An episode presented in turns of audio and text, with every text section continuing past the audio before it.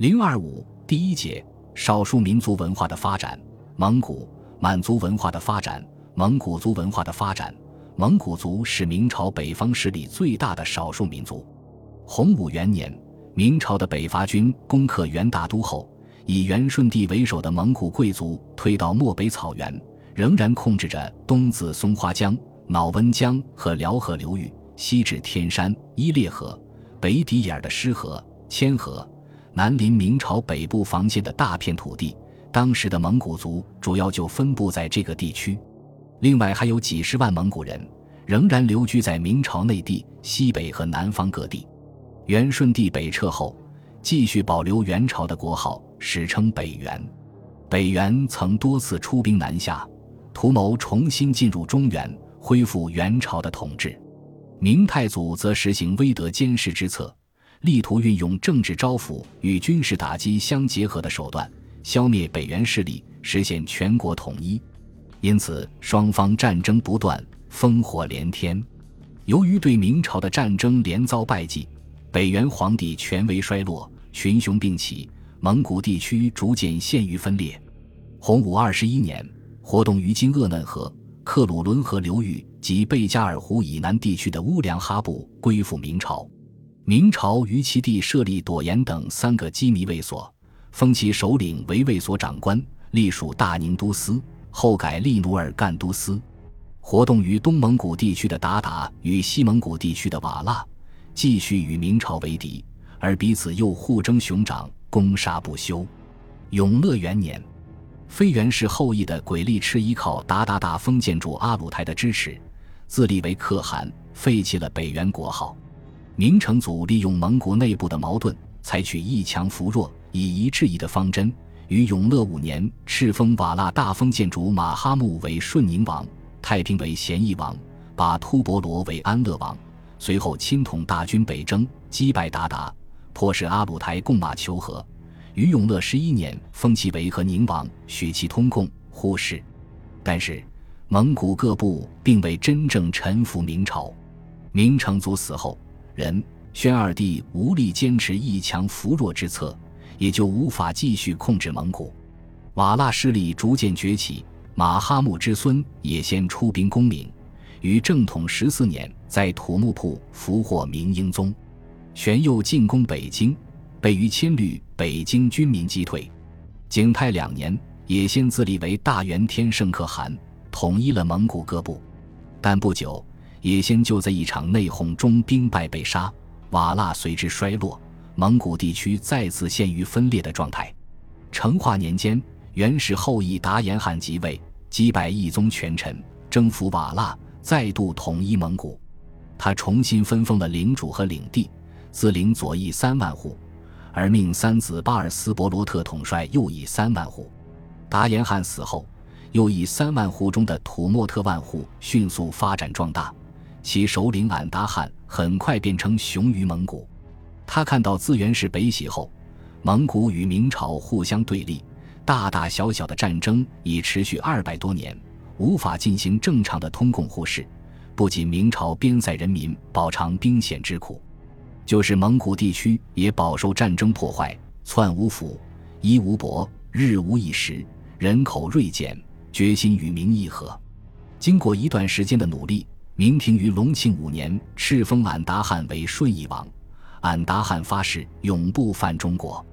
俺答封贡后，明廷又授予许多蒙古领主以各种官职，自此马氏互议，边疆无警，基辅俨然，明蒙之间长期的战争终告结束。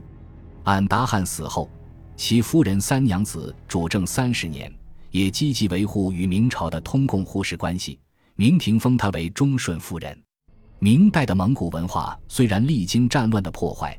但仍在曲折之中取得一定的发展，特别是俺答封共后，与明朝建立和平的通共互市关系，随后又将西藏的黄教引进蒙古，进一步加强蒙古与中原、西藏及邻近地区的联系，广泛吸收各民族文化的养料，蒙古经济和文化的发展更为显著。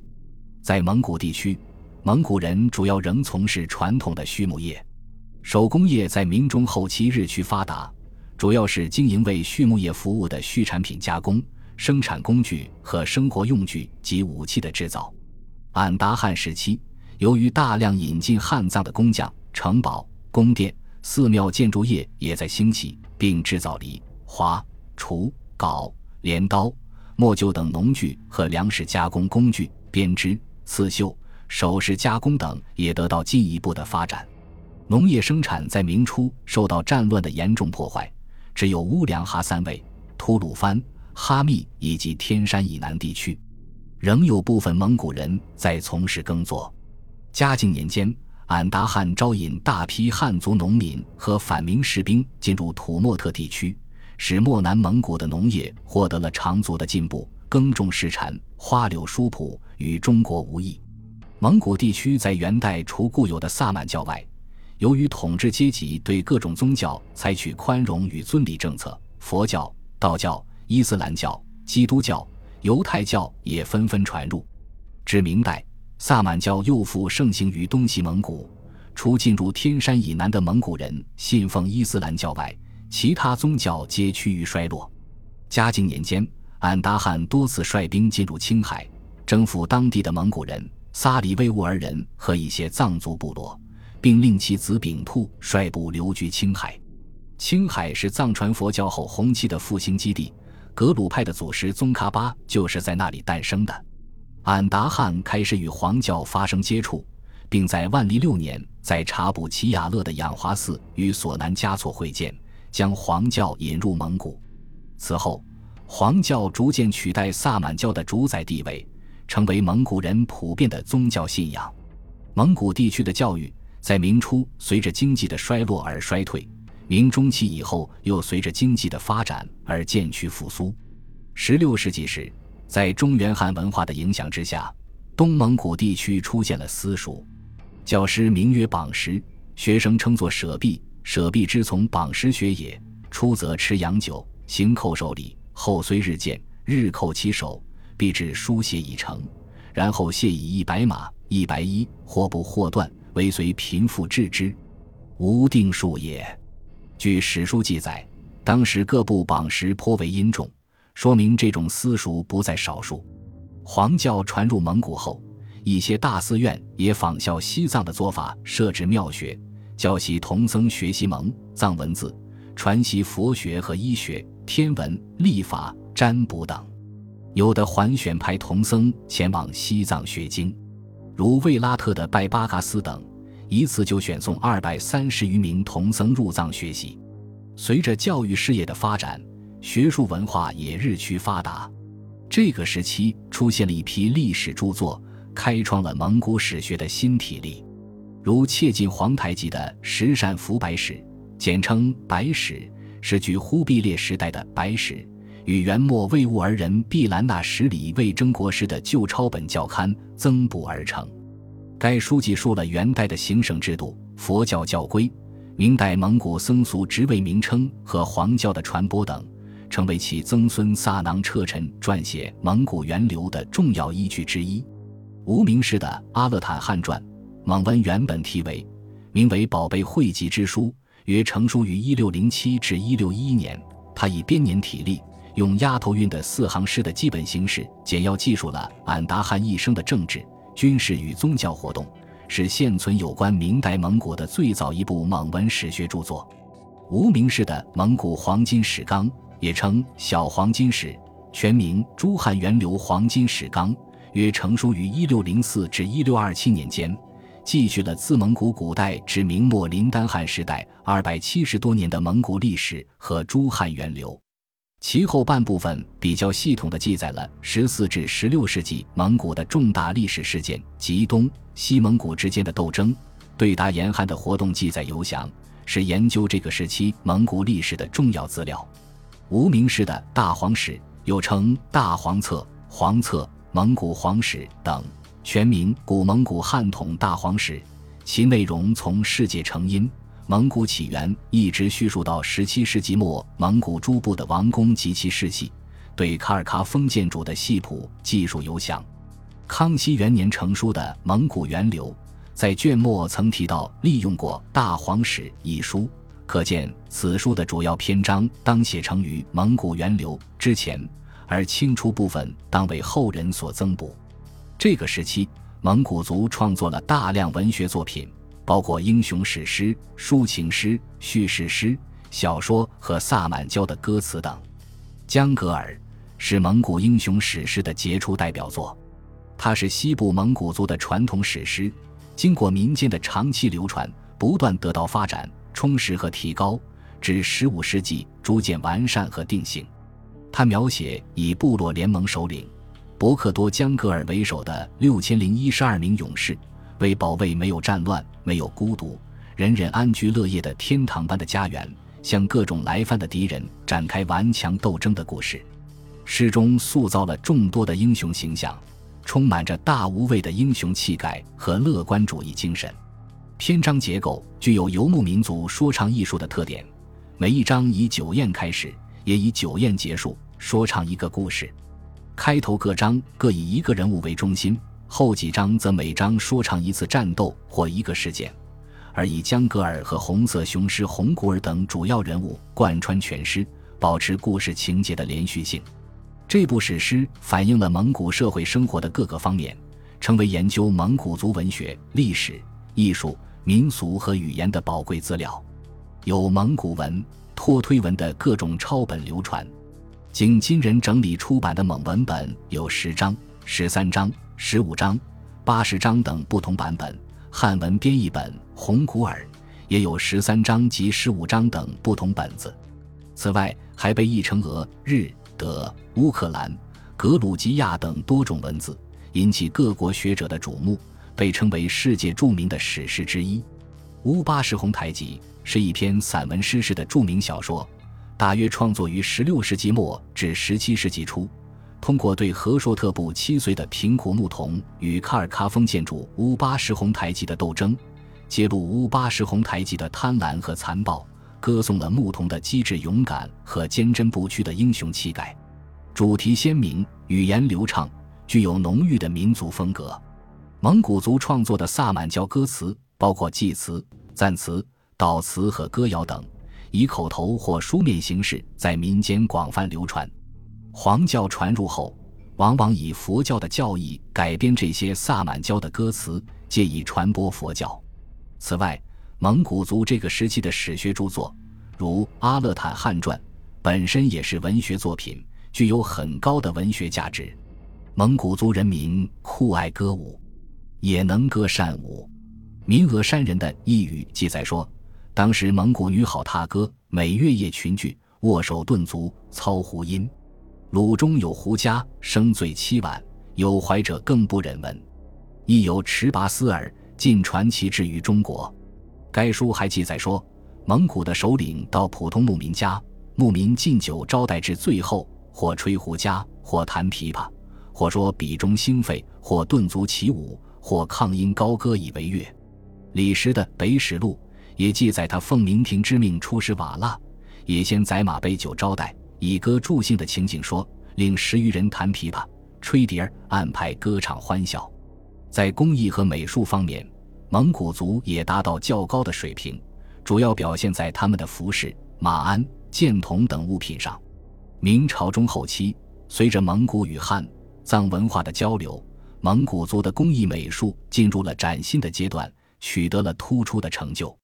如库库河屯红瓷寺的释迦牟尼像流传至今，是一件珍贵文物。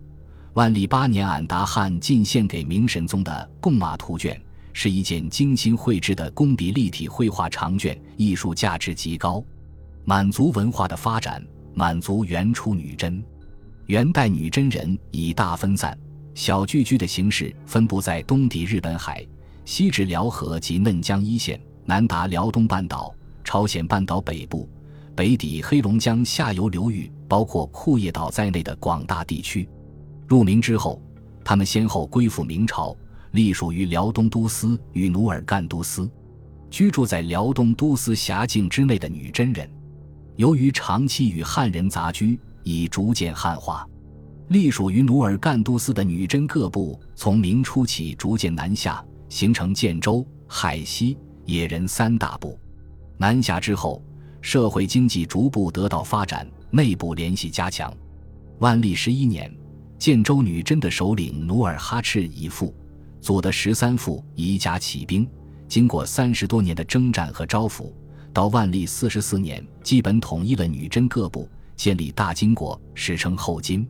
在统一女真的过程中，努尔哈赤在女真原有的狩猎和军事组织牛录的基础上，参考金朝的蒙安谋克制，建立以旗统人即以旗统兵的军政合一的组织。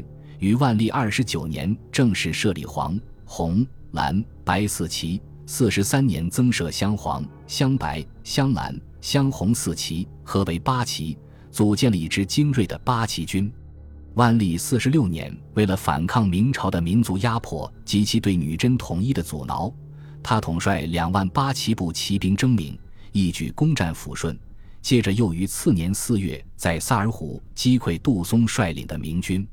从此，明军在辽东由进攻转入防御，后金则由防御转向进攻，辽东的形势发生了根本的转变。崇祯八年，努尔哈赤的后继者皇太极改女真族名为满洲，一年改大金国号为大清。崇祯十七年，乘李自成农民军攻占北京，推翻明朝统治之机。清军在降清明将吴三桂的引导下入关占领北京，夺取了全国的统治权。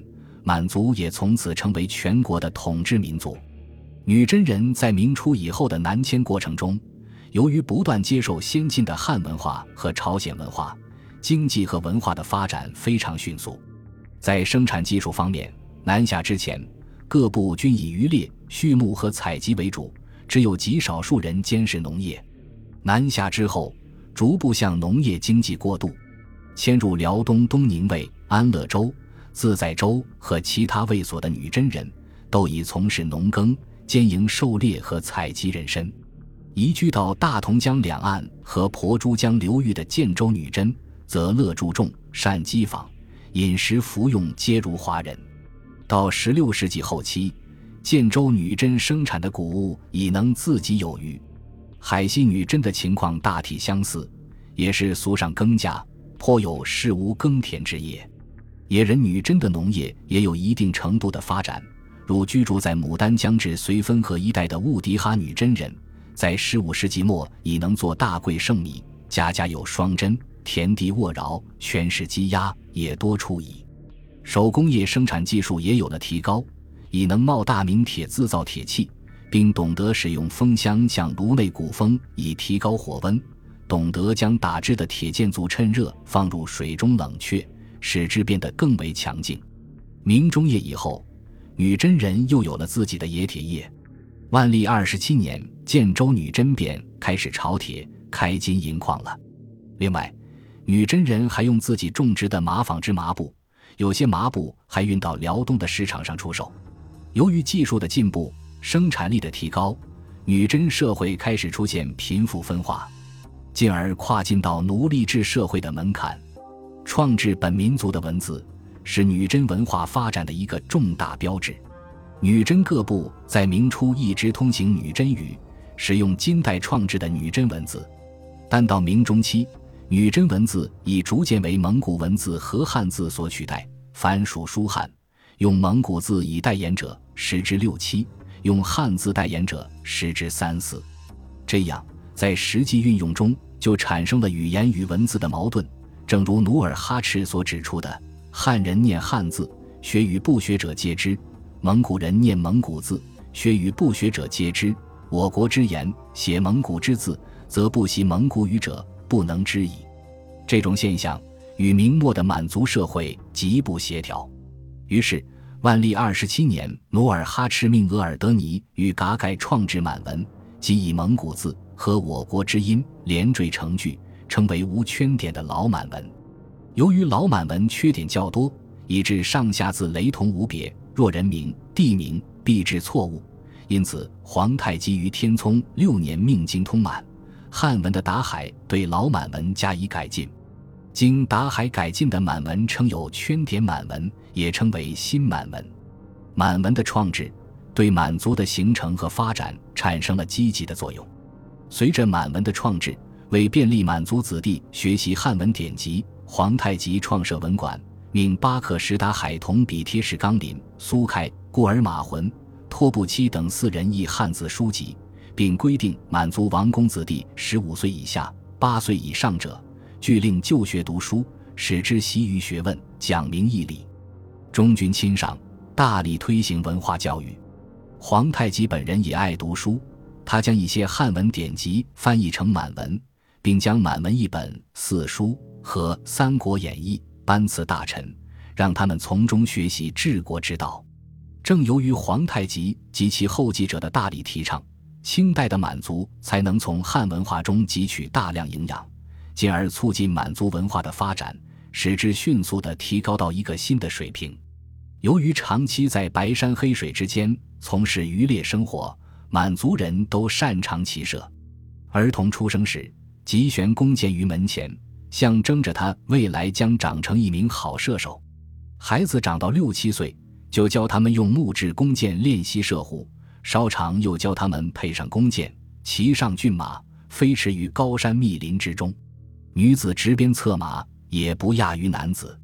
满族还由渔猎生活中演化出各种歌舞及体育活动，如舞蹈习起舞戏，由身强力壮的男子穿上豹皮，以箫鼓伴奏，边唱边舞；龙庆舞则由两队舞者共舞，一队装扮成虎、豹等猛兽。一队骑上甲马追射，又如体育活动跳马，要在马匹飞奔之时横越马身；跳骆驼，要求从后面跃上驼背；还有跑冰鞋，最初是将手骨附在脚下，滑行于冰面之上，后来则改用铁条嵌在鞋底滑冰。